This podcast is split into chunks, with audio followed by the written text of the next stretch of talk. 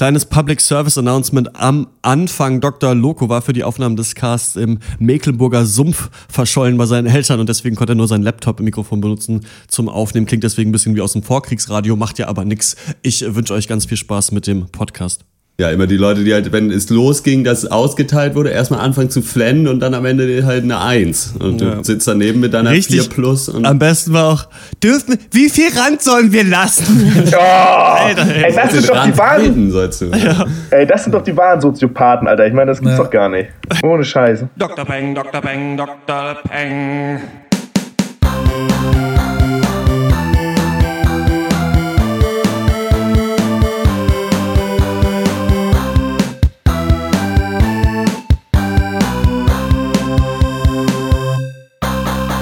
Hallo, liebe Filmsprallos und herzlich willkommen zum 77. Pencast von drpeng.de, Pop und Geist, unserem wöchentlichen Film- und Serien-Podcast. Hashtag Wir hassen Filme. Jeden Sonntag sprechen wir über zwei neue Filme und eine Serie. In El Club werden vier chilenische Priester in ein Strandhaus verbannt. In Erinnerung an Mani trifft die kleine, traurige Anna ihre große Liebe. Und in der Netflix-Serie Master of None mischt Aziz Ansari das Comedy-Genre auf. Mein Name ist Dr. Schwarz und wie immer rede ich mit Dr. Eck. Schönen guten Tag. Dr. Snips Ja, hallo, hallo. und Dr. Loco. Moin. Letzte Woche hatten wir diesen absoluten Blockbuster-Cast, hatte ich so das Gefühl auf jeden Fall. Vom Gefühl, Ja. ich glaube, weil äh, James Bond da über allem äh, geprangt hat. Diesmal widmen wir uns so ein paar kleineren Indie-Filmen und äh, zum Beispiel El Club, den hat uns ja ähm, ein Hörer empfohlen. Ich habe vergessen, Patrick Schwarz hieß er, glaube ich. Ähm, Patrick, dieser Cast ist nur für dich. Alle anderen bitte ausmachen. Hallo Ingeborg. Wie war äh, eure Woche? Was habt ihr gemacht? Ähm, wie habt ihr euch auf diesen Cast vorbereitet? Oh, vorbereitet. Wir müssen uns vorbereiten. Ist das jetzt das Neuigkeit für mich. Ey, das hast du nie gesagt. Nö, nö, da bin ich jetzt raus. Nö, bin ich raus. Hab ich nicht. Ich hab Aber du warst doch auf so einem. Ja, ihr müsst euch ein bisschen vorbereiten. denn Gleich machen wir nämlich noch ein kleines Quiz, aber dazu kommen wir gleich. Ähm, Dr. Loco, du warst auf dem, äh, auf dem Holzfest in Mecklenburg-Vorpommern, hast du erzählt. Kannst du mal ganz Ja, kurz einen Schwank erzählen, worum es da geht? Ja gut, ich habe die, naja, die ganze Woche über passiert nix. Dann fährst du zu deinen Eltern, dann ist Samstag und vor drei Stunden war ich dann auf dem Holzfest, ganz schnell, Ja. ruckzuck, wenn du hier bist. Ja, auch ein bisschen wettkampfmäßig gesägt, was man so macht, ne, ist ja klar. Und Nägel auf Zeit in, in Holzscheit gehauen und äh, Hast du auch selber gemacht oder hast du nur zugeguckt? Nee, das Ding ist, ich wollte erst und dann sind da so ein paar äh, findige Waldarbeiter vorbeigekommen, die da irgendwie in drei Sekunden da so eine 3 mm Baumscheibe mit der Kettensäge da irgendwie abgeschnitten haben. halt echt so eine original Schlackwurstscheibe, einfach nur mit einer Kettensäge geschnitten. Da, äh, da habe ich das, in Demut bin ich da zum Bierstand geschnitten. das war, war, war mir nix. War mir Ja, nix. da muss man vorsichtig sein, ne? Erst fühlt Ja. man sich so erhaben, aber dann denkt man sich, ja, Das Ding ist, da das Ding ist, man mithalten, kann ja sägen, aber man kommt sich dann wirklich so vor, so, ah fuck, irgendwie will man sich nicht zu blamieren und dann denkt man wieder, fuck, du bist doch der peinliche Großstädter einfach, der, keine, der einfach scheiße ist. Schnell hinterm Scheit Biere versteckt. ähm, ich habe in äh, dieser Woche angefangen, ein paar äh, Steven äh, Spielberg-Filme aufzuholen, unter anderem auch Der Weiße Hai. Und da ist mir aufgefallen, dass Fische sich ja in einer Schule bewegen, manche Fischarten auf jeden Fall. Und es ist mir aufgefallen, dass es wahrscheinlich viele verschiedene Tierbegriffe gibt für verschiedene Gruppen von Tieren. Und deswegen spielen wir jetzt, bevor wir anfangen, das Gruppen Yes! Tierbegriffe-Quiz. Geil, yes. Das ist der Hammer.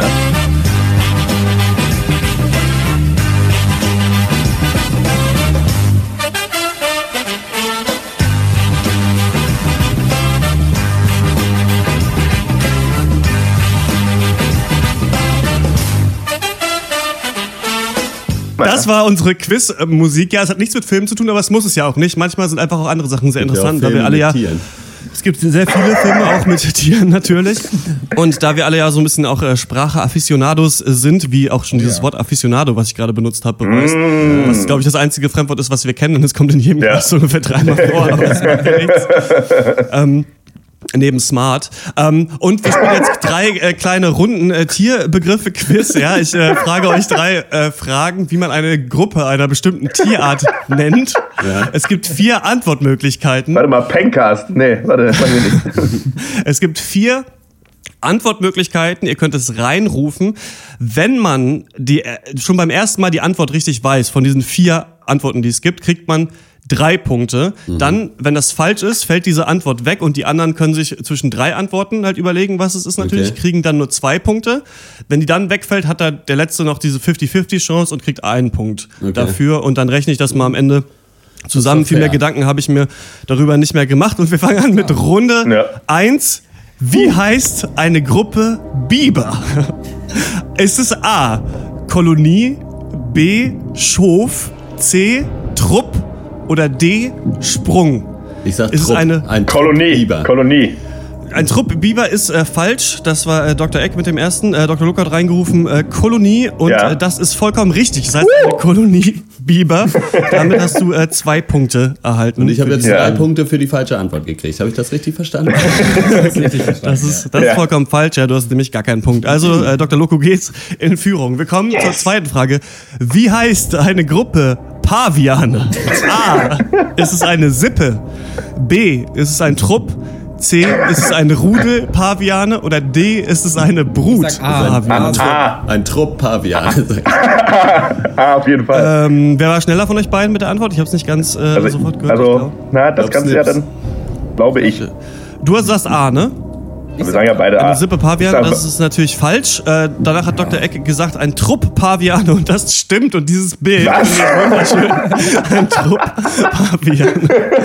Damit hat äh, Dr. Eck auch zwei Punkte Sehr erhalten. herrlich. Scheiße. Und wir kommen zur dritten und äh, letzten Frage, es sei denn, es muss noch ein Stechen geben, Geht's vielleicht, weil die ihr beide zwei Punkte habt. Ähm, wie heißt eine Gruppe Füchse? Ist es A, ein, ein Gesperre?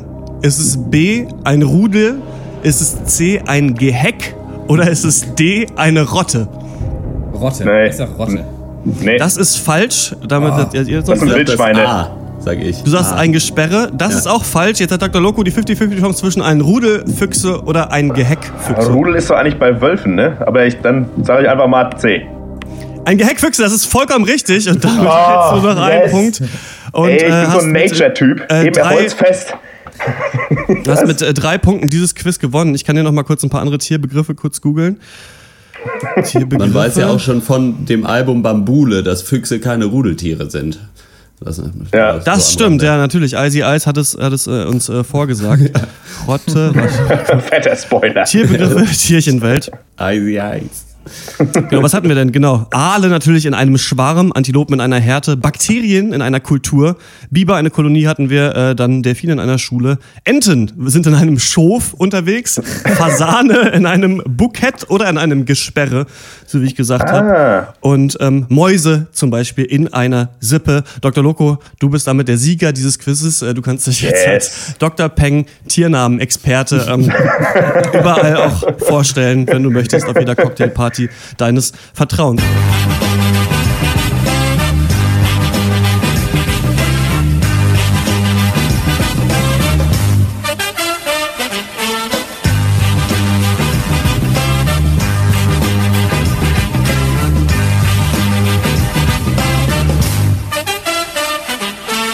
Ja, das war schon unser Quiz jetzt für den Anfang. Schön, HBO Netflix schön. Prequel, Sequel News fallen aus. Äh, in, in der richtigen Welt gab es sehr viele ähm, auch bedrohliche äh, Neuigkeiten, aber in der Filmwelt jetzt nichts, was ich super spannend fand. Geht natürlich auch aufs Ende des Jahres kann noch zu. kurz- Äh, ja.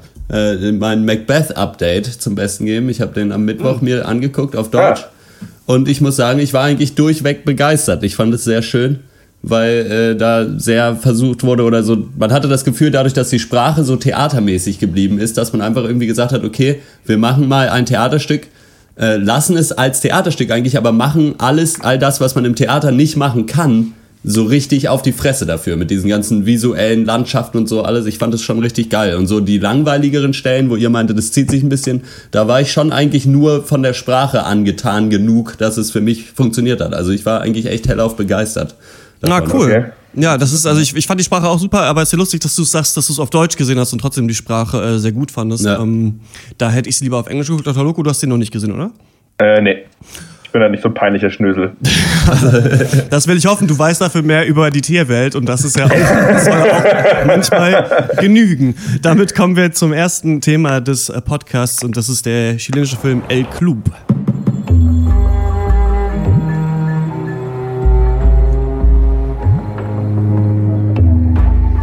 ¿Por qué no salen a conversar conmigo?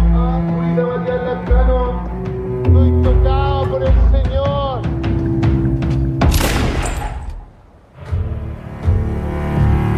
Le pedí al padre García que me acompañara. Él es director espiritual. tiene mucha experiencia en situaciones de crisis. Es un hombre muy preparado y muy hermoso.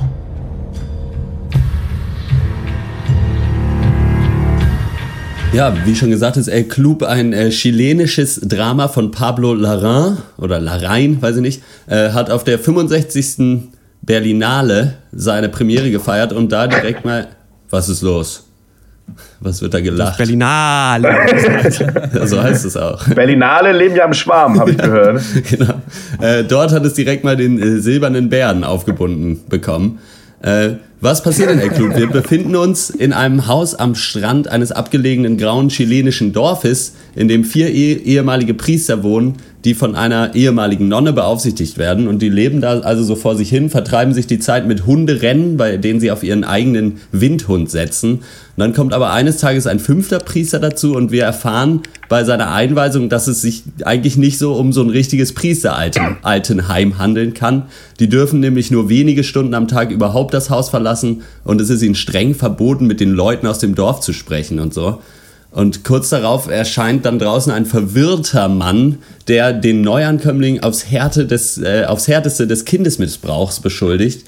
Und es eskaliert dann so ein bisschen und einer der Männer lässt dabei sein Leben. Das führt dann wiederum dazu, dass so ein Krisenmanager der Kirche in dieses Haus mit einzieht, um da irgendwie nach dem Rechten zu sehen, der dann in so privaten Interviews mit den Insassen des Hauses die Vergangenheit irgendwie so ein bisschen aufzudecken versucht, aber auch nicht so richtig. Es ist alles so wirklich bitterschwarz, schockierend, düster, politisch, pessimistisch, realistisch und man weiß gar nicht so richtig, was los ist, aber es ist wahnsinnig irgendwie bedrückend.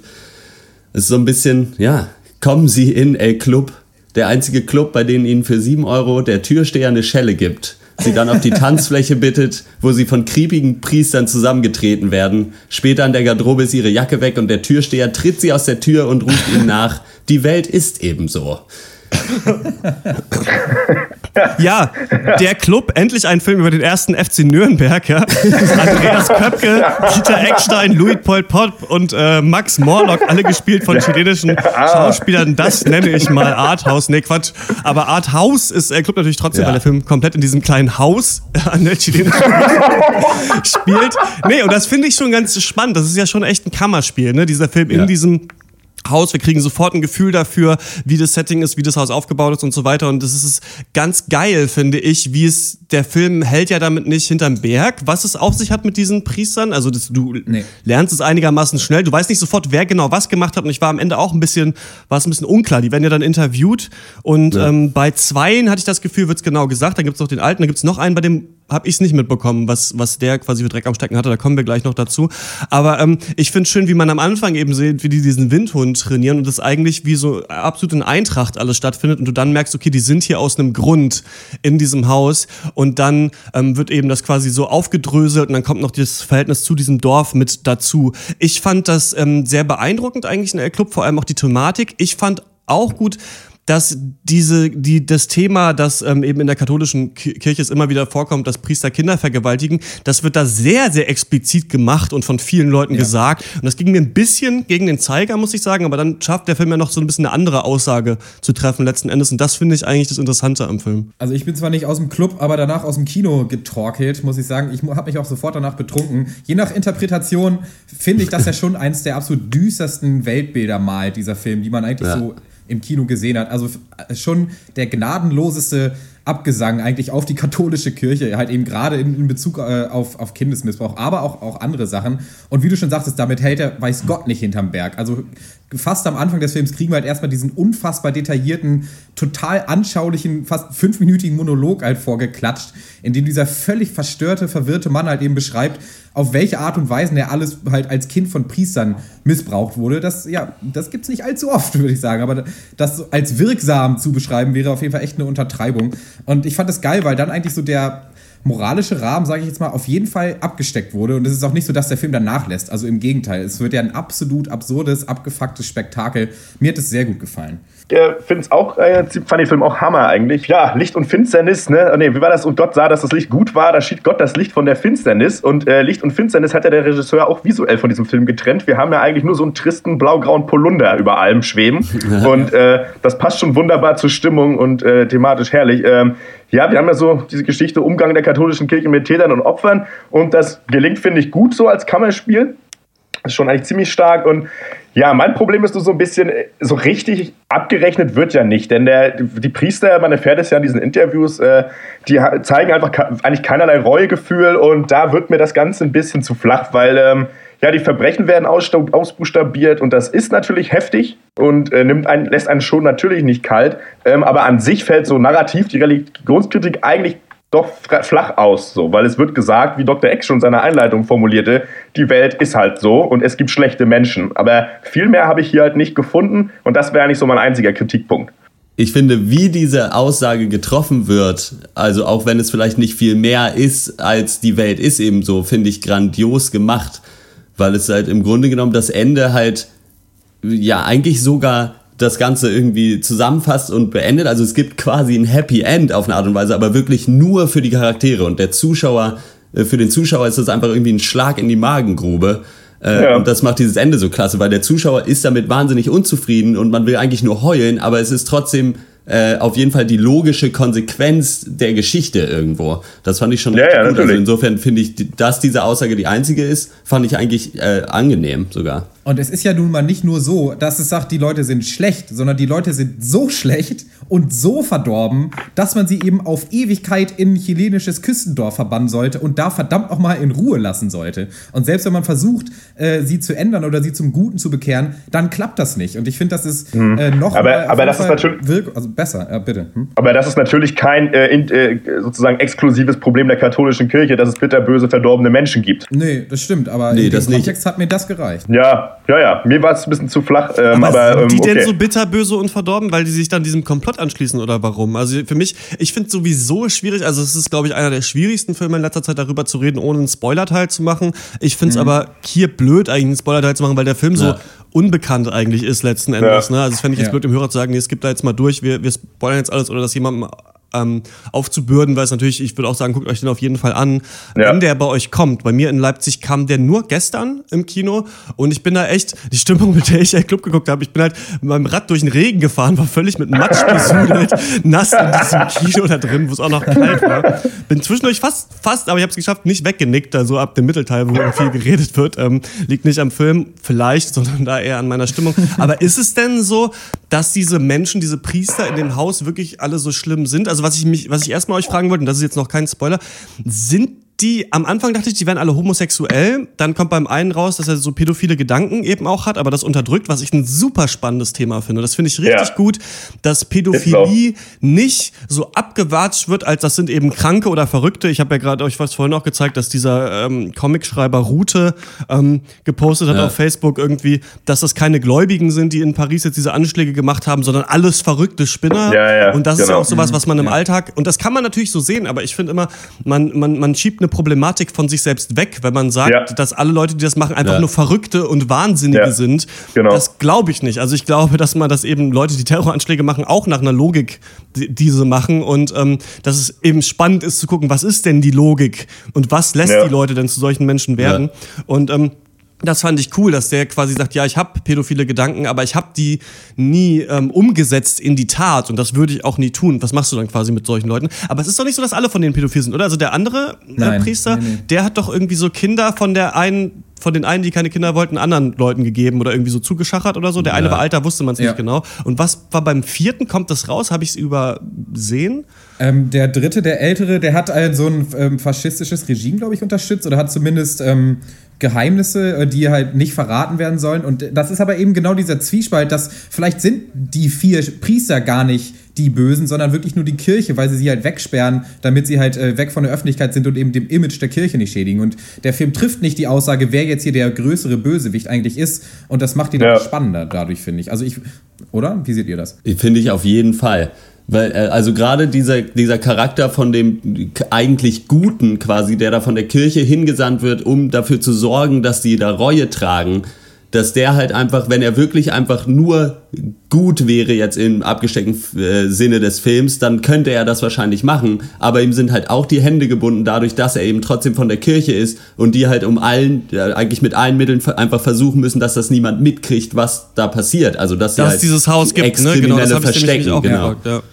Genau, das ist ja auch die interessante Thematik des Films quasi, dass dieses Problem irgendwann gezeigt wird. Er kommt ja dahin und sagt, wir müssen dieses Haus jetzt eigentlich schließen, weil das nicht funktioniert. Vor allem, weil ihr ja auch zu viel Spaß habt, auch, auch noch Ja. dazu.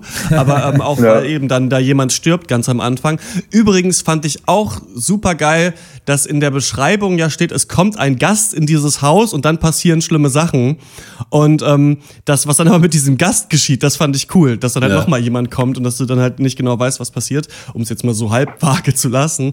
Ähm, Ja. Und deswegen denke ich, wird am Ende ja gesagt, genau, die Kirche kann eben das Unheil nicht ausmerzen, sondern muss es irgendwie inkorporieren in sich selbst, in Ja. ihr System, damit es kontrollierbar ist. Ne? Also wir können eigentlich nicht dagegen vorgehen, sonst kommt es an die Presse und wirft ein schlechtes Bild auf die Kirche selbst. Und deswegen müssen Leute abgeschottet werden. Finde ich, ist eine super spannende Thematik. Was ich euch fragen wollte, findet ihr, was sie dann machen, ohne das jetzt explizit zu sagen, macht wirklich logisch Sinn im Film? Auch aufs Ende bezogen. Ich fand, das war schon so ein bisschen hingebogen, um diese polemische Aussage am Ende treffen zu können. Also wir haben da lange drüber diskutiert danach. Also weil während des Films äh, habe ich es auch jetzt nicht so ganz für logisch gehalten, aber wir sind danach auf jeden Fall auf, äh, auf eine Theorie zumindest gekommen, in der das Sinn macht, das Ganze. Aber ich denke eh, jeder, der diesen Film guckt, wird danach erstmal Redebedarf haben auf eine Art und Weise äh, darüber, weil der ist echt nicht so leicht zu verdauen, sollte man sich also vielleicht zu zweit angucken, auf jeden Fall.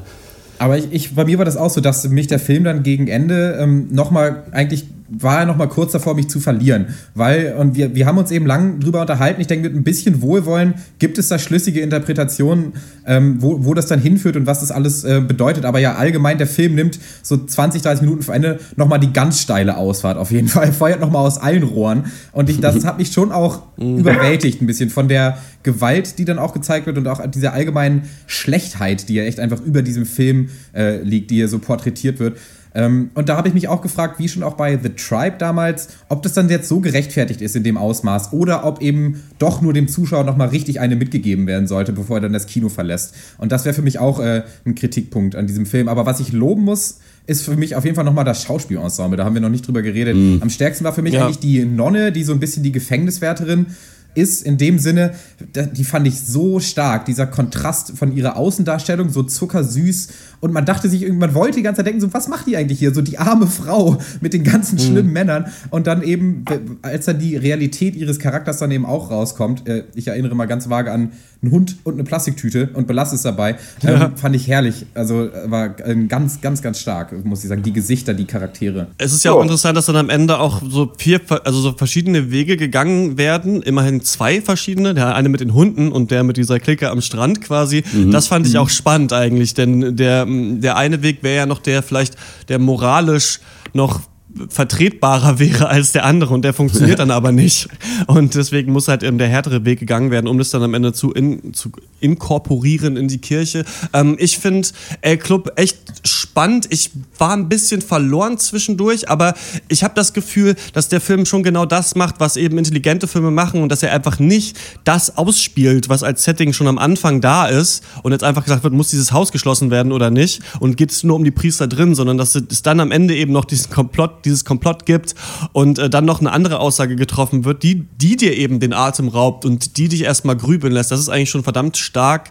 Deswegen kriegt er von mir 8 von 10 Punkten. Ja, also ähm, ich fand es halt herrlich, weil ich mich so ultra mulmig gefühlt habe beim Gucken und dann aber mit der Zeit wird eben dieses Gefühl ersetzt durch wirklich här immer härtere Fakten, immer verstörendere Sachen und so hat mich der Film dann auch bei, bei der Stange gehalten. Die Entwicklung ist recht langsam, aber ich finde, wenn der Film jetzt so in vollem Galopp eben aus den Startlöchern reitet und sagt, irgendwie wir verteilen hier die, die fetteste Schelle, die die Kirche jemals gesehen hat, dann wäre das, glaube ich, nicht tragbar gewesen als Film oder es wäre zu schnell in zu krasse Überzeichnung ausgeartet. Aber so wie er es gemacht hat, ähm, hat mich das stark beeindruckt und ich bin auch jetzt immer noch beeindruckt von dem Film und von dem, was mir gezeigt wurde. Ich gebe äh, 8,5 Punkte von 10. Ähm, ja, ich finde, äh, tolle Schauspieler. Ich finde, im Prinzip kann man den Machern auch wirklich nichts vorwerfen. Also meine Kritik ist halt so, weiß ich nicht, das ist halt eine sehr subjektive Sache, glaube ich auch. Und ähm, ich finde halt das Thema Religionskritik und so weiter einfach nicht so mehr so spannend und thrilling, auch wenn es natürlich eine wichtige Thematik ist. Egal, es ist trotzdem stark starker Film, den man äh, definitiv auf dem Zettel haben sollte und äh, wenn man es noch nicht geplant hat, äh, auf jeden Fall auf den Zettel packen, tu- packen, Schreiben tut man das, ja. Man Gucken. schreibt Sachen auf Zettel. guck mal, einfach mal gucken.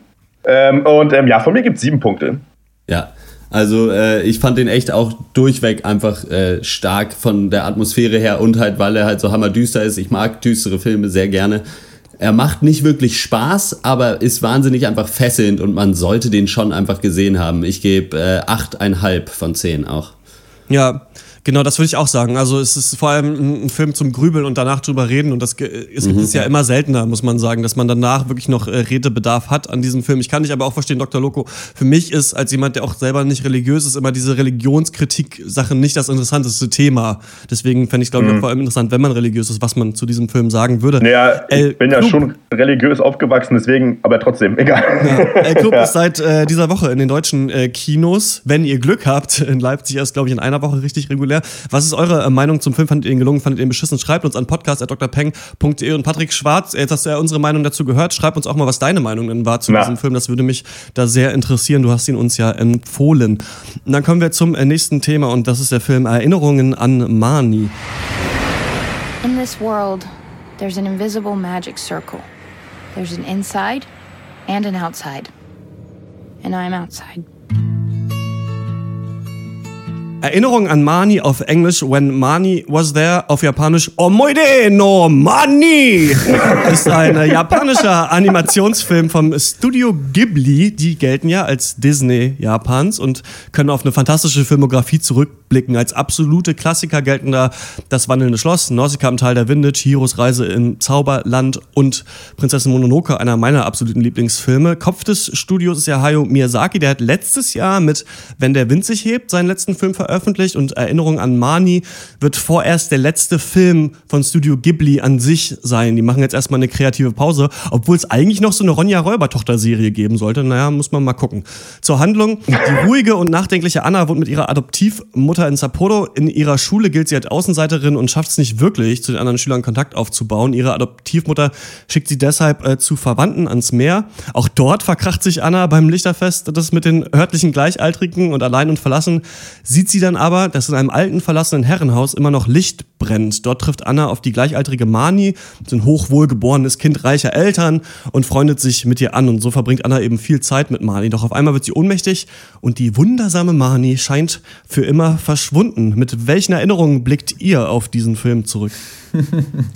Ich muss sagen, ich habe nicht besonders viel Erfahrung mit, mit, mit Studio Ghibli an sich. Äh, Ich erkenne so, so diese Trademark Visuals. Ähm, der Film war schön, keine Frage. Was ich allerdings nicht erkannt habe, ist, wie sich dieser Film von jedem anderen herzerwerbenden Familienfilm jemals abhebt. Und der Film hatte die Chance oder mehrere Chancen, seine Geschichte mh, so in eine Richtung zu leiten, die ich sehr, sehr cool, sehr interessant gefunden hätte. Aber was am Ende über die Leinwand geflimmert ist, fand ich äußerst banal und abgedroschen. Wie äh, seht ihr das?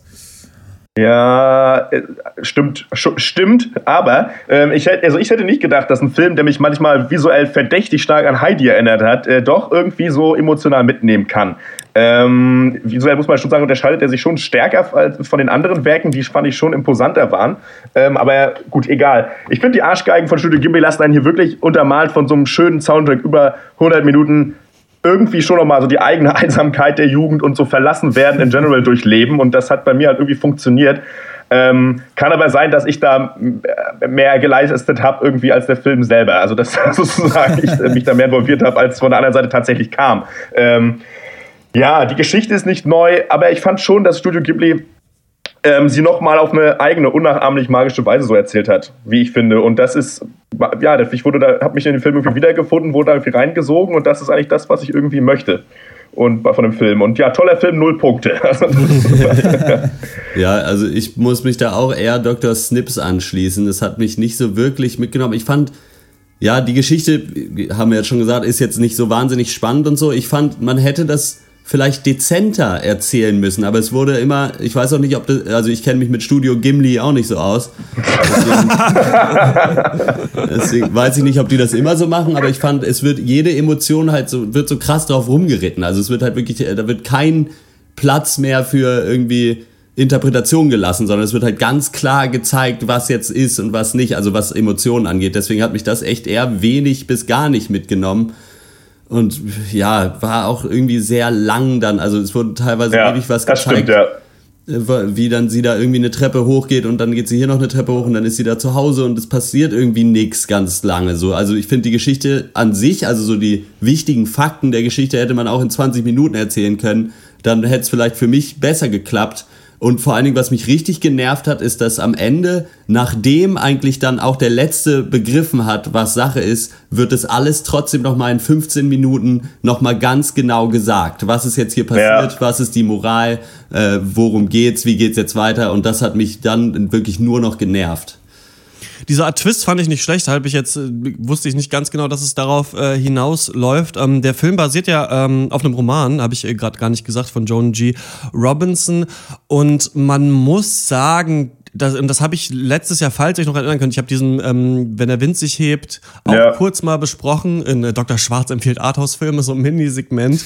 und ich habe das Gefühl, dass das wirklich jetzt so die letzten senilen Ausläufer sind von Studio Ghibli, diese Filme, die sie jetzt machen. Es ist irgendwie spannend, denn die alten Filme von denen, also eigentlich alle großen Hits von Studio Ghibli sind alles auf eine Art Fantasy-Film oder nicht, nicht Orks und Elfen-Fantasy, aber fantastische Filme, Ja. die sich mit über, oder nicht in einer übersinnlichen Welt, aber einer magischen Welt, in der es Götter gibt oder in der es fantastische Maschinen gibt und Geister und sonst was bewegen. Ja. Und das macht ja auch immer Sinn bei einem Animationsfilm, weil du diese Welten ja viel glaubhafter animieren kannst, als du sie in echt quasi zeigen könntest. Sehen wir jetzt auch jetzt beim Warcraft-Trailer, wo du dann Menschen hast und Animationen, denkst dir, ja, okay, das passt nicht so richtig. Dafür ist ja Anime auch so ein bisschen gemacht. Die letzten Filme, die die jetzt machen, ähm, wenn der Wind sich hebt zum Beispiel, oder auch ähm, From Up on Puppy Hill hieß der Film davor und ich weiß gar nicht, wie der davor hieß, aber das sind alles so ein bisschen so Heimatfilme, habe ich das Gefühl. Und Ja. wisst ihr, was meine Mutter würde zu so einem Film sagen? Schnulze.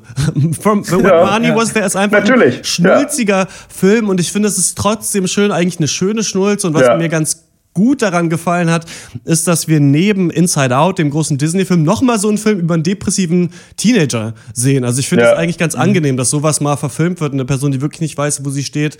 Und auch, dass dann kommt ja raus, dass sie ähm, eben rausfindet, dass ihre Mutter vom Staat Geld dafür erhält, also ihre Adoptivmutter, dafür, dass sie sie großzieht und das halt als riesigen Verrat sieht, der ihr Leben ähm, aus der Bahn wirft. Und das natürlich, aber wenn du das guckst, halt als Erwachsener denkst du dir, ja, nee, es hat damit ja gar nichts zu tun. Also es ist ja eigentlich noch gut, dass sie Unterstützung bekommt. Das Ja. hat nichts mit der Liebe zu dem Charakter zu tun, aber man kann so ein bisschen mitfühlen, wie das halt ist als Kind, wenn du das Gefühl hast, weiß ich, deine Eltern lieben dich nicht oder so. Aber ja, diese Heimat-Schulfilm-Nummer, die jetzt hier gemacht wird und die auch bei From Up on Puppy Hill gemacht wurde, das kriegt einen nicht so richtig. Man hat, also der Film sieht wunderschön aus, finde ich. Also gerade dieses Setting, gerade dieses Haus ihrer Verwandten, in das sie da kommt und der Wald, das ist alles fantastisch, aber auch echt doll überzuckert. Also da Ja, sind dann Natürlich, die ja, natürlich. dann kommt, bläst noch die Mucke rein und so weiter. Und du hast halt das Gefühl, du weißt doch irgendwie schon, was passiert natürlich. Ne? Also der Film heißt When Marnie Was There, also wird Marnie wahrscheinlich nicht für immer da sein. sie wird mal da gewesen sein. Ja. Genau. Und deswegen finde ich, ja, ist der dann doch einfach sehr seicht. Studio Ghibli, die wissen trotzdem, wie man das, wie man irgendwie äh, sympathische Charaktere zeichnet. Aber ich finde auch, dieses Verhältnis zu Mani, das sollte mir halt immer gezeigt werden, als okay, sie hat jetzt ihre erste große Freundin und deswegen muss es auch Ja. im Film zehnmal gesagt werden, dass das jetzt ihre große Freundin ist. Aber ich finde eigentlich nicht, dass die Chemie zwischen den beiden so fantastisch ist, außer in den größeren Szenen, die sie dann gegen Ende haben. Aber ähm, ja, ist so ein bisschen ähm, mit der Brechzange auch irgendwie reinge reingepopft in diesen Film. Ja. ich. Also Sage, Brechzange, Wie heißt es? Du Klempner, Alter. Stange. Brechstange mit der, mit der Kneifzange nicht reinbrechen. Ja, genau. Kneifstange nochmal. Ja, genau. Ja, der Film ist eine Schnulze, aber er hätte aus diesem Schnulzen-Korsett ausbrechen können. Er hatte die Chance dazu. Du sprichst dieses Magische an. Der Film hätte ins Magische abdriften können. Er hätte so Annas Gedankenwelt mit dem Realen verschmelzen lassen können. So, vielleicht so ein bisschen mehr ins Surreale gehen können. Das ist also einerseits, finde ich. Andererseits hatte er Gelegenheit dazu, aus der Beziehung von, von Anna und eben Mani so eine Art Liebesgeschichte zu machen. Ich meine, im Ansatz war sie es ja natürlich. Es gab, finde ich, Ja. Ja. relativ klare romantische Vibes auch zwischen den beiden. Aber der Ansatz wird ja Klar. komplett aufgegeben am Ende. Und das Ende war blöd. Also, um mal dazu zu kommen, muss ich sagen, ich fand es scheiße. Ja. Das war so eine säuberlich aufgelöste Gleichung. So alle Variablen wurden an ihren richtigen Platz geschoben. Alles ergibt einen Sinn. Alles ist auch wieder gut. Und ich fand es so simplifizierend, dieses Ende, dass es im Umkehrschluss dann Ja. auch dieser recht komplexen Thematik nicht mehr gerecht wird, oder? Und ich fand das Ja. mega Ja, schade. ich- Ich, ja, wir alle ich- können uns in einen Film reinfühlen über Einsamkeit, über Depressionen. Ja, wir genau. können was damit anfangen, dass wir uns vielleicht von unseren Eltern nicht geliebt fühlen, dass man sich vielleicht in eine Fantasie flüchten muss, wo eine Person existiert, die dich wertschätzt. Das sind geile Themen. Das sind gut, es sind Klischees, aber es sind gute Klischees. Wozu dann dieses Ende? Wozu diese Auflösung des Mani-Charakters? Wozu brauchen wir diesen stillen Bootsmann, der am Ende noch einen Satz sagt? So weiß ich nicht. Ja, den hab, das habe ich auch überhaupt, ja. also, weil ich habe das Gefühl, es wird einfach nur so ein Bedürfnis nach Rührseligkeit befriedigt, aber äh, an sich ist es alles nicht so Mhm. überzeugend. Auch diese Mhm. Fantasiewelt ist nicht so spannend von der Mani, wenn man eben zum Beispiel Chiros Reise ins Zauberland schon gesehen hat. Also wie Ja, geil, ja. falls ihr den noch nicht geguckt habt, guckt den mal auf jeden Ja. Fall. Das ist echt fantastisch. Da ist ja Chiro mit ihren Eltern unterwegs in so einem alten Vergnügungspark, der dann zum Leben ähm, erweckt wird und die Eltern fressen ganz viel, verwandeln sich in Schweine und sie wird da versklavt als äh, Putzmädchen, glaube ich, Ja. in diesem Ding. Und was da für Viecher rumlaufen und wie fantastisch es aussieht, also es ist toll. Und da habe ich halt immer so ein bisschen das Gefühl, ich glaube, und das gibt's ja auch bei vielen Schriftstellern und Regisseuren, Studio Ghibli hat einfach diesen riesigen Credit und die können jetzt machen, was sie wollen eigentlich, ne? Obwohl Ja, der auch nicht ja. so eingeschlagen ist in Japan. Und ähm, ja, ist nicht viel mehr als so ein rührseliges, ähm, so ein rührseliger Familienfilm. Findet ihr aber, das ist, ist das für Kinder was? Ich weiß nicht, ich glaube, Kinder doch. finden das ganz schön Naja. langweilig, oder? Ich weiß es nicht. Also, Ich weiß, ich, das, kann ich, das ist echt. Das ist echt eine gute Frage. Ich weiß nicht, ob du als Kind schon so selbstreflektiert über äh, Einsamkeit und so Quatsch halt nachdenkst. Also ich kann das, weiß ich nicht mehr, äh, ehrlich gesagt. Ähm, Ich hatte das Schwierig. Gefühl, dass der Mhm. Film sich schon an Kinder richten soll, einfach in der Art und Weise, wie alles, äh, Herr Dr. Eck hat das ja. schon erwähnt, ausbuchstabiert wird. Es geht ja so weit, dass, dass Anna dann auch unerklär mir unerklärlicherweise ständig so laut vor sich hin redet und dabei ihre Gefühle preisgibt. So, hallo, liebe Zuschauer, jetzt fühle ich mich gerade traurig, jetzt hasse ich mich selber, jetzt ist das und das passiert. Ich denke, das ist schon an jüngeres Publikum eher gerichtet. Mich hat das eher irritiert, aber ich weiß nicht, ob der einen Anspruch hatte, ein reiner Kinderfilm zu sein. So weit würde ich nicht gehen, auf jeden Fall. Nee, das auf jeden Fall auch nicht nehmen. Ist ja auch in Japan diese Grenze nicht so, nicht so klar gezogen, ne? Das ist Ja. eigentlich vor- wirklich das Schöne an Anime-Filmen, das ist ja auch richtig brutale oder krasse Anime, Akira jetzt mal zum Beispiel mal einen zu nennen, oder Ghost in the Shell, das mag ich ja auch so gerne an diesem Anime-Genre, da gibt's auch viel Müll, finde ich, also diese ganzen Ja. Serien, die alle 700 Folgen haben, so kann man eigentlich alle nicht gucken, aber ähm, das mag ich eigentlich am Genre so gerne, dass halt Animation mal benutzt wird oder halt Zeichentrick, um das zu machen und man muss sagen, ähm, gibt, also wann habt ihr den letzten Zeichentrickfilm gesehen? Ähm, Song of the Sea wahrscheinlich, der war noch Wahrscheinlich, mal ja. einer, aber gibt's ja fast gar nicht mehr und das Nee. finde ich eigentlich so traurig, denn ich finde Ja. diese Animationsfilme, klar kannst du da andere Sachen machen, aber Inside Out als richtig wunderschön animierter Film wäre das geiler gewesen, denn die, die, Ja. die altern nicht so gut. Das ist so ein bisschen so wie bei auch manchen, das ist wie Super Nintendo-Spiele gegenüber PlayStation 1, wo dann das 3D erfunden wurde, so finde ich ein bisschen. Sehen Ja. heute alle scheiße aus und das ist, glaube ich, auch bei diesen animierten Filmen so. Also ich finde eigentlich schade, dass dieses Kunstwerk der Zeichentrickfilme so ein bisschen am Sterben ist, so wie Marnie letzten Endes aus dem Leben. ähm, von mir gibt's ähm, 6,5 von 10 Punkten für äh, When Money Was There. Ich finde es ein solider Film äh, von Studio Ghibli, sieht schön aus und die Thematik ist auch einigermaßen interessant, aber ich fand den auch langweilig, muss ich sagen. Also über weite Strecken, man wusste eigentlich genau, was passiert. Am Ende kommt nochmal der Twist, okay, aber jetzt nichts Besonderes. Und wenn man sich noch nicht mit den Filmen von Studio Ghibli auseinandergesetzt hat, dann auf jeden Fall einen anderen gucken. Ja. Aber so oft wird man im Kino keinen Zeichentrickfilm mehr sehen. Also, wenn man Lust hat, mal einen Zeichentrickfilm nochmal zu gucken auf der großen Leinwand, kann man das schon machen. Also ich würde niemandem einen Vorwurf machen, der sagt, der Film war wunderschön und hat mich berührt. Und ich wünsche äh, so ein bisschen, es wäre bei mir auch so gewesen, aber im- Endeffekt hat mich der Film schon emotional eher unterfordert. Ich kannte das schon, ich habe das schon mal gesehen und eben die Art und Weise, wie halt so komplexe und potenziell wirklich bewegende Aspekte hier so abgehandelt werden, relativ kühl, fand ich dann doch auch sehr, sehr öde. Ich gebe äh, fünf von zehn Punkten.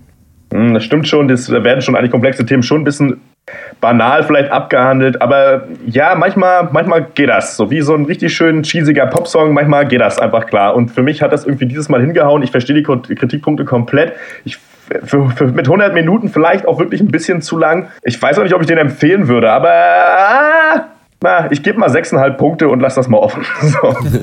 ja.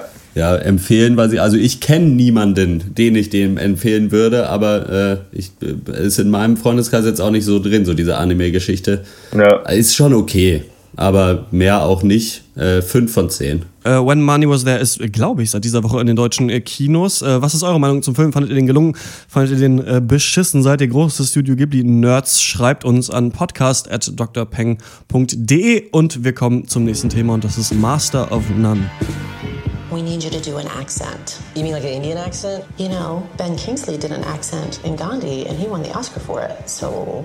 But he didn't win the Oscar just for doing the accent. I mean, it wasn't an Oscar for Best Indian Accent. You see the social network? The Indian guy is a white guy. No, no, I read that he's 116th Indian. Who cares? If you go back far enough, we're all 116th something. I'm probably 116th black. You think they're gonna let me play Blade? Die neue Netflix-Comedy Master of None äh, reiht sich konzeptuell so ein bisschen ein in Serien wie, wie Seinfeld oder Louis, in der halt eben bekannte Persönlichkeiten fiktive Versionen von sich selbst spielen. Und in diesem Fall ist es der ähm, Parks and Rec Schauspieler bzw. Comedian Aziz Ansari, der den äh, indischen so struggling Schauspieler Dev gibt, der äh, ziellos durchs Leben schreitet, hier mal, eine, hier mal eine Beziehung, da einen One-Night-Stand hat, sich mit Werbespots finanziell über Wasser hält und so, so ein bisschen auf seinen Big Break dann eben in Hollywood äh, wartet. Ja, und so inhaltlich verfolgen wir einerseits so die persönlichen äh, Abenteuer von Dev. Wir sehen ihn in, seine, in, seinem Freundeskreis, mit seinen Eltern, diversen Beziehungspartnern. Aber gleichzeitig geht es äh, in einem Großteil der, der zehn Folgen, die es gibt, auch immer um so aktuelle, relevante Problematiken. Also eine Folge beschäftigt sich mit Alltagsrassismus, äh, Alltagsrassismus im Filmbusiness. Eine geht darum, wie wir äh, mit alten Leuten umgehen. Eine über die Beziehung mit unseren Eltern. Eine um Feminismus. Und das Ganze äh, ja, ist dann natürlich äh, üppig unterlegt mit einer guten Prise Sitcom. Humor. Und so frage ich euch, Master of None, äh, ein richtiger Alleskönner oder doch nur Hans Dampf in allen Gassen? Ja, du hast uns die Serie, oder was heißt empfohlen? Äh, Ich wollte die eben Podcast machen, aber du hast letzte Woche gesagt, du hast, glaube ich, alle Folgen davon durchgebinged, wie es Ja. auf Deutsch heißt. Und ähm, auch Ja. im Internet, auf den Seiten, die ich frequentiere, vor allem IndieWire, äh, ries- super viel Vorschusslorbeeren für diese Serie. Ganz toll. Und da wird gesagt, Louis hat Schule gemacht. Louis war ja die äh, Serie auf FX oder ist sie immer noch von äh, dem Comedian Louis C.K., einer der bekanntesten Comedians der Welt und auch einer der besten, wenn man mich fragt. Ähm, Ja. und das Geile bei Louis ist ja, ähm, der, dem hat das Studio, er hat zu Fox gesagt, also sie haben gesagt, hast du nicht Bock, eine Serie zu machen? Er hatte eigentlich keinen Bock, hat er gesagt. Aber hat er gemeint, okay, wenn ihr mir einfach die Kohle gibt, also 100.000 Dollar, 200.000 Dollar, ihr müsst mir die überweisen und dann mache ich die ganze Serie und schicke euch die dann, wenn sie fertig ist. Ich will nichts von irgendwem hören dazu, wie, das, äh, wie ich das zu machen habe, sondern wird komplett independent halt von Louis C.K. dann auch gemacht. Diese Serie war ein Riesenerfolg. Und ich muss sagen, äh, Master of None ist halt echt eine starke Kopie dieser Serie, also von Louis. Ich finde es eigentlich fast das Gleiche, nur mit einem Charakter, der eben 20 Jahre jünger ist oder der halt noch keine eigenen Kinder hat, aber dieses typische Großstadtleben, wo ist es in New York? Ich weiß nicht genau, sieht auf jeden Fall so aus. Ähm, da äh, abgespielt wird und eben mit Comedy unterlegt wird. Und Aziz Ansari ist halt kein strugglender Comedian wie Louis C.K., aber eben ein Schauspieler. Und wie du auch gerade gesagt hast, gibt es so ein Überthema eigentlich in jeder Folge. Ich habe die ersten vier Folgen mir angesehen. Da geht es um Rassismus, um so Single Life, dann um Generationskonflikte und wie es halt ist, Kinder zu haben oder Kinder zu wollen. Und das sind alles Themen, die genauso auch bei Louis besprochen werden. Ja. Und was ich aber sagen muss, ich halte Louis C.K. für einen viel, viel besseren Schauspieler als Aziz Ansari und ich finde, der ist echt schlecht. Also ich finde, wenn er so einen komischen Charakter spielen soll, der auch im richtigen Leben echt komisch wäre in seinen Aussagen, dann geht's vielleicht noch. Ich hab, fand das immer früher das Phänomen bei Kristen Stewart in Twilight. Soll der Charakter von Bella wirklich so scheiße sein oder kann sie nicht spielen? ähm, Das hat man jetzt gesehen, nee, kann sie. Ja. Ähm, ich muss sagen, der Typ funktioniert für mich nicht so richtig. Ich finde, die Serie ist echt in Ordnung. Die Kamera ist toll, die Themen sind einigermaßen intelligent. Das hat man alles auf eine Art auch schon mal gehört. Ich finde diesen Aspekt, wie werden Inder in Filmen dargestellt, cool. Also den hatte ich so halt noch nicht genau und das kannst du natürlich machen, weil äh, Aziz Ansari indische Wurzeln hat. Ich mochte die Folge auch echt gerne, in der es um die Eltern geht. Das ist die zweite Folge, also wo so gezeigt wird, dass die halt total harte Leben hatten, um dann nach Amerika zu kommen und dass halt deren Kids sich einen Scheiß dafür interessieren. Das fand ich war echt aus dem Leben gegriffen. Kann man sich ganz gut anschauen, hat ein ganz nettes Feeling, aber für mich ist Aziz Ansari einfach zu, zu schlecht darin, diese, äh, zum Beispiel Erstaunen oder sowas zu sagen. Really? Did they really say that? So macht er das halt und ich finde irgendwie, Ja. das ist für mich immer so ein bisschen zu doll, ein bisschen zu overacted. Hätte man ein bisschen runterdampfen können. Vielleicht, ich weiß aber nicht, wie der in Parks and Rec ist. Vielleicht ist er da auch so. Ja, ich finde, ich habe auch Probleme auf jeden Fall mit der Art von äh, Aziz Ansari. Für mich klingt immer alles wie die Einleitung zum Gag irgendwie und das ist ja auch so ein bisschen, aber sein Stand-Up-Comedy-Programm ist ja auch ähnlich. Da wird ja auch viel geschrien und irgendwie so ein bisschen overacted, finde ich. Ähm, egal. Äh, ja, ich finde Masters of None ist halt so ein bisschen diese äh, typische New Yorker erwachsener Mann wird nicht erwachsen und dealt mit Problemen der Erwachsenenwelt-Serie und äh, plus halt irgendwie Feminismus und Rassismus, diese Art Themen äh, und so weiter. Ähm, ich finde die Serie absolut auch nicht verkehrt und die ist schon nicht unsolide gemacht. Ich habe aber auch genauso das Gefühl, dass man halt versucht hat, Louis, also die Serie Louis mit mehr Gags zu produzieren, was man machen kann, sicher. Ähm, naja, ich habe ich wette, Serie, ich habe jetzt wirklich nur die Folge der ersten Staffel, äh, die erste Folge gesehen überhaupt und ähm, glaube ich schon, dass ich der Geschichte noch eine weitere Chance geben werde, weil ich mir schon äh, vorstellen kann, dass man vielleicht, vielleicht kann ich auch mit äh, dem Protagonisten noch mehr bonden, da bin ich mir noch nicht so ganz sicher.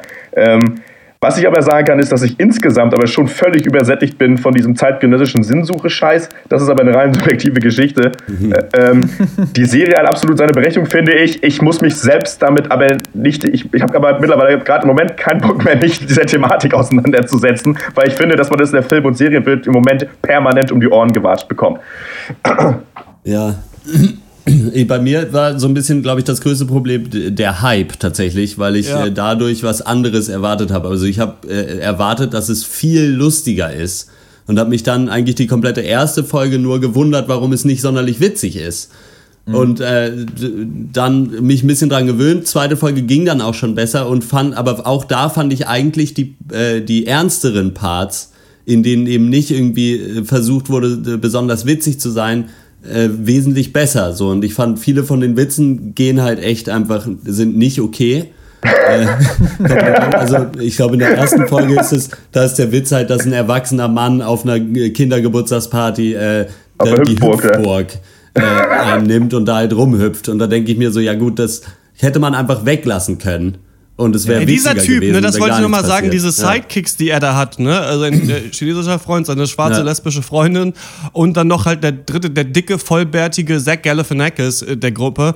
Diesen Typ, und ich weiß, ich komme nicht drauf. Ich kenne genau so einen Typ aus genau so einer Serie schon mal. Und ich finde, bei dem funktioniert auch die Delivery der Lines nicht. Der soll halt dieses Zach Galifianakis ja. Weirde haben und ich kaufe dem das auch nicht ab, muss ich sagen. Das ist auch so, echt so ein Problem, was ich damit habe. Aber jetzt, Dr. Snips, du hast ja empfohlen, alle Folgen geguckt. Was ist denn so geil an der Serie? Also, ich finde die Serie nach wie vor super und ihr habt alle Unrecht, äh, so viel vorweg. Nee, aber natürlich hängt viel davon ab, wie geil man Aziz Ansari findet und er hat diesen Hang zum Overacten und zum leicht, äh, ähm, ja, so clownigen, einfach so ein bisschen kindisch, ein bisschen verspielt. Ich mag das aber sehr gerne, aber für mich ist die Serie aus so einem Fall, ähm, bei dem eigentlich das Writing bzw. die Idee dahinter stärker ist als das eigentliche Produkt. Denn ihr, ihr habt schon gesagt, die Schauspielleistung die ist sehr, sehr ungeschliffen. Also die, äh, gerade seine, seine Freundesgruppe, so diese, was so, so als so spontanes Shit-Talk mit seinen Kumpels rüberkommen soll, das ist zu gestellt, zu gescriptet und die Delivery ja. funktioniert wirklich nicht. Alles klar, aber die Folgenkonzepte sind großartig. Sie sind absolut großartig. Klar ist es irgendwo auch einfach, oder gerade angesagt, so zeitgemäße äh, Probleme abzuhandeln. Aber ich finde, es kommt darauf an, wie du es machst. Und ich finde, die Storylines waren mega kreativ. Man hatte nie das Gefühl, dass so halt eben ähm, zeitgemäße Probleme als Gimmick hier existieren, sondern dass sich wirklich damit auseinandergesetzt wird oder dass hier krampfhaft äh, versucht wird, irgendwie Randgruppen mit ins Boot zu holen oder dass es irgendwie das auch mit Seidenhandschuhen angefasst wird, gar nichts davon. Ich finde, wie hier damit umgegangen wird, war mega authentisch. Ich habe das so selten gesehen.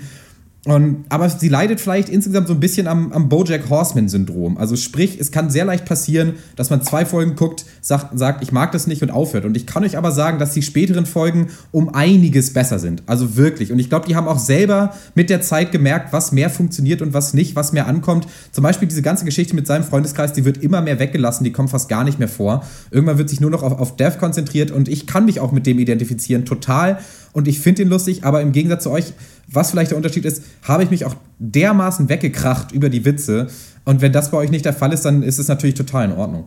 Ja, krass. Ich musste auch ein paar Mal, musste ich, aber echt selten musste ich lachen in diesen vier Folgen, die ich gesehen habe. Du hast BoJack Horseman angesprochen, auch Netflix-Serie, ähm, hat mich auch daran erinnert. Also ich finde es cool, mhm. dass es mittlerweile Serien gibt, die eine Thematik ansprechen, aber dann auch immer zeigen, unter welchen Gesichtspunkten man die auch noch sich anschauen kann. Nochmal kurz auf El Club zurück, was ich da gesagt habe zum Pädophilen. Da wird halt nicht nur gesagt, so, es gibt halt eine Sichtweise darauf zu schauen, sondern dir werden auch verschiedene Interpretationsmöglichkeiten gegeben. Das finde ich ganz cool, als es in dieser Folge darum geht, dass er äh, einen Job nicht kriegt in der Serie, weil die nicht zwei Inder casten können. Und dann kriegt ja. er mit, dass es halt so einen rassistischen E-Mail-Austausch gibt und trifft sich dann mit diesem Produzenten der Serie, der ihm dann sagt, nee, komm, aber wir casten jetzt dich. Wir casten jetzt nicht den anderen, sondern dich. Und dann sagt er, ja, okay, fuck, dann mache ich das jetzt. Und das finde ich halt geil. Also, dass er quasi selber, dass du quasi selber als jemand da mit Migrationshintergrund, ähm, als Angehöriger einer bestimmten ethnischen Gruppe eigentlich halt für die einstehen willst und für deren Repräsentation, aber dir dann sagst, nee, fuck, wenn ich jetzt einen Job kriege und so viel Kohle damit machen kann, dann mache ich es trotzdem. Das finde ich ganz cool. Also ich finde es gut, dass sich getraut wird, diese Schritte zu gehen. Das hatten wir auch genauso bei Bojack Horseman in einer Folge der zweiten Staffel, wo es um sexistische Äußerungen von so einem Prominenten geht, war ein bisschen an diese ganze, ähm, wie heißt der, der äh, Sitcom-Typ, der äh, ganz viele Frauen äh, vergewaltigt nee. hat. Bill Cosby, jetzt habe ich ja, genau. Also diese Thematik da quasi ähm, angesprochen werden sollte, finde ich auch nicht schlecht. Ich werde das auch tatsächlich auch weiter gucken, weil ich es auch wirklich angenehm finde, das zu schauen. Also ich finde es ganz gut, wie sie sich damit auseinandersetzen. Aber ja, für mich ist es doch nicht so genial, wie es gemacht wird, weil ich an er heißt Aziz Ansari, ne? Ich habe immer Aziz Ansari jetzt im ganzen Cast gesagt. Ja. Da sieht man ja, wie weit es bei mir das her ist, mit dem Rassismus. die heißen doch alle gleich, die Inder. Nee. Ja. Ähm, das, ist, äh, das, fand ich, das fand ich ganz cool und ähm, genau, also gibt für mich eine leichte Empfehlung dafür. Ja, ich werde auch, ich denke, ich werde ein bisschen äh, mal äh, Gras über die äh, Sache wachsen lassen und äh, diesen Hype ein bisschen abklingen lassen und dann gucke ich mir da auch nochmal dritte und vierte Folge an ich habe ja auch, also identifizieren kann ich, kann ich mich mit dem natürlich. Meine Eltern sind damals ja aus Berlin nach Mecklenburg-Vorpommern geflüchtet. nee, äh, von mir auch eine klare Empfehlung. Äh, Dr. Eck, dir kann ich es vielleicht schmackhaft, äh, schmackhaft machen mit einer Buster Rhymes. Äh, äh mit einem Buster Rhymes Gastauftritt mm. und äh, Dr. Loco dir vielleicht mit H. John Benjamin, aka der Stimme von Archer, der auch yeah. eine Nebenrolle spielt. Ähm, ja, das ist geil. Vielleicht auch mehr drin als ihr in diesem, in diesem Genre. Zum Beispiel auch, ich weiß nicht, ob ihr Todd Barry kennt, der gibt so den gelangweilten mhm. Regisseur mhm. Äh, in der Serie, war für mich ein Hochgenuss, muss ich sagen. Also ich ich weiß nicht, ich wollte ihn umarmen die ganze Zeit. Nee, also ist auf jeden Fall ein Blick wert, diese Serie, muss ich sagen. Man muss am Anfang ein bisschen guten Willen vorschießen, aber danach wird man absolut dafür belohnt. Ähm, Master of None gibt es jetzt komplett auf Netflix, kann man durchgucken. Was ist eure Meinung zu der Serie? Findet ihr die gelungen? Findet ihr die beschissen? Schreibt uns bitte an podcast.drpeng.de und wir kommen zur Abschlussrunde. Ich habe hier, uh, das sind fünf Sachen, ich handle die alle ganz kurz ab. Äh, ich habe Filme geguckt, ähm, La N, dieser äh, französische Film über dieses Leben in den Banlieues von 95 mit Vincent Cassel. Cooler Film, der dieses, die, dieses äh, Aufbegehren gegen die Polizei und die, ähm, ja, den Fatalismus der Jugend ganz gut ähm, widerspiegelt. Aber da wird natürlich die ganze Zeit auf Französisch gesabbelt mit Untertiteln und irgendwann denkt man sich, scheiße, ich glaube, mein Französisch müsste besser sein, um hier jeden Gag wirklich zu verstehen. Ne? Also das ist halt sehr viel französischer Slang. Deswegen, ja, wird es ein bisschen äh, öde in der, Mittelteil, finde ich. Dann äh, ähm, Steven Spielberg-Filme, Der Weiße Hai, endlich mal gesehen, fand ich äh, sehr gut, sehr schöner Film. Der Mittelteil, wo sie äh, da ganze Zeit drei Männer auf dem Boot hängen, hat mich ein bisschen verloren, aber ich finde trotzdem ganz toll, wie äh, Spielberg seine Filme macht und auch dreht und dieses Bedrohliche des Hais äh, rüberbringt. Sugarland Express, langweiliger Film von ihm, ist der, der erste, den er gemacht hat. Dann Mistress America, werden wir nochmal besprechen, ist der neue Film von Noah Baumbach, der hat Francis H. gemacht und ähm, ähm, wie hieß der? While We're Young, hieß der so, den ja. wir gemacht haben, Für, mm, gefühlt yeah. Mitte 20. Auch wieder so ein schönes Abbild wie genau auch bei Aziz Ansari, der ab, äh, aktuellen Hipster-Generation, kann man sich angucken. Und äh, neues Videospiel rausgekommen, äh, was ich für eine Sendung äh, review, Fallout 4. Mann, ist das ein hässliches Spiel, was für einen Vollpreis angeboten wird, ist aber schön. Man kann durchs Wasteland äh, streifen und äh, Sachen klauen und sich ein eigenes Haus bauen. So ein bisschen wie bei Minecraft in schlecht. Äh, macht Spaß. Das war's. ja, da wir schon drin sind in der, in der Nerd-Kultur, gibt es auch von mir ein kleines Computerspiel äh, heute empfohlen. Das nennt sich Duelist, selbstverständlich mit Y statt I. Ähm, das ist so eine astreine Mischung, so Sammelkartenspiel wie Magic äh, oder Hearthstone, dann Schach und dann so alten rundenbasierten Kampfspielen. Äh, du oh baust dir quasi ein Deck zusammen, wie man das so kennt, mit Kreaturen und Zaubern und Artefakten und was auch immer, aber gespielt wird das eben auf einem 5x9 Felder Raster. Und äh, es geht halt darum, wie du deine äh, Truppen positionierst und das ist dann der Schlüssel zum Erfolg. Es ist sehr anspruchsvoll, äh, es macht extrem leicht süchtig und es gibt äh, Free-to-Play auf Steam und deswegen heute mein Highlight äh, Duelist. Ja, krass. Äh, ja, ich habe äh, äh, popkulturmäßig kein richtiges Highlight, aber ich habe äh, meinen Laptop aufgeschraubt und äh, eine, Kaffee, eine, eine, Kaffeetasse gefunden und eine Stachel Stolpesand. Und das ist ja auch was. Naja, so, so, bitte. Ja, schön. Äh, von mir kein Highlight, sondern ein Public Service Announcement. Und zwar geht morgen, beziehungsweise der Cast kommt ja dann Sonntag raus, also heute, am Tag des Castes um Viertel vor zwölf Ditsche wieder los. Ein weiteres Mal. Und ist halt die beste deutsche Sendung, die es gibt. Insofern.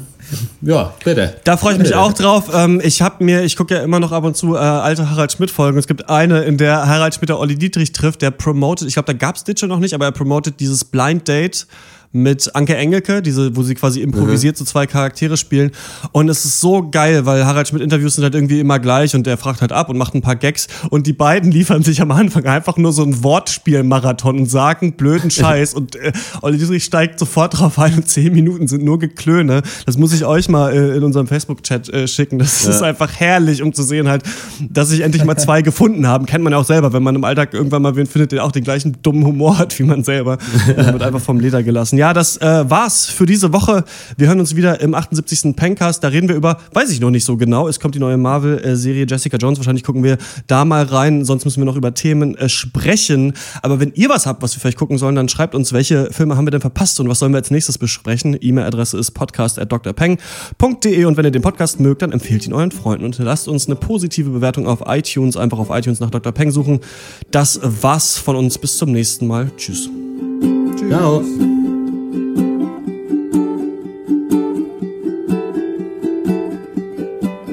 she walks the land, the heart of which she always belonged to. On the back ways, finding wildflowers and stones for a wise woman's treasury. She set free to the wind when the clock of damn reliable.